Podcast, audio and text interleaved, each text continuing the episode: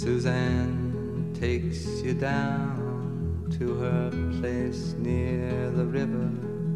You can hear the boats go by. You can spend the night beside her. And you know that she's half crazy. But that's why you wanna be there. And she feeds you tea and oranges that come all the way from China.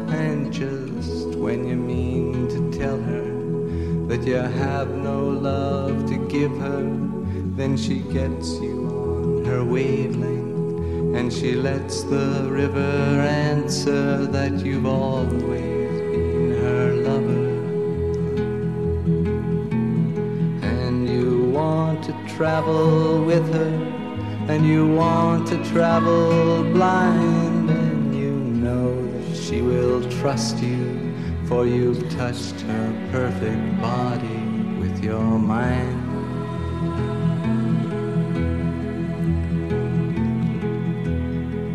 And Jesus was a sailor when he walked upon the water. And he spent a long time watching from his lonely wooden tower. And when he knew for certain only drowning men could see him, he said, All men will be sailors then until the sea shall free them. But he himself was broken long before the sky would open, forsaken, almost human. He sank beneath your wisdom like a stone.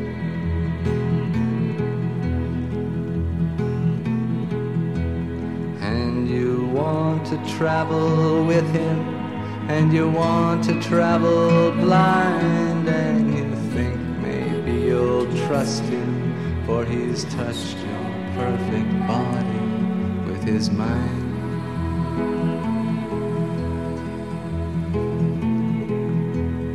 Now Suzanne takes your hand and she leads you to the river. She is wearing rags and feathers from Salvation Army counters, and the sun pours down like honey on Our Lady of the Harbor.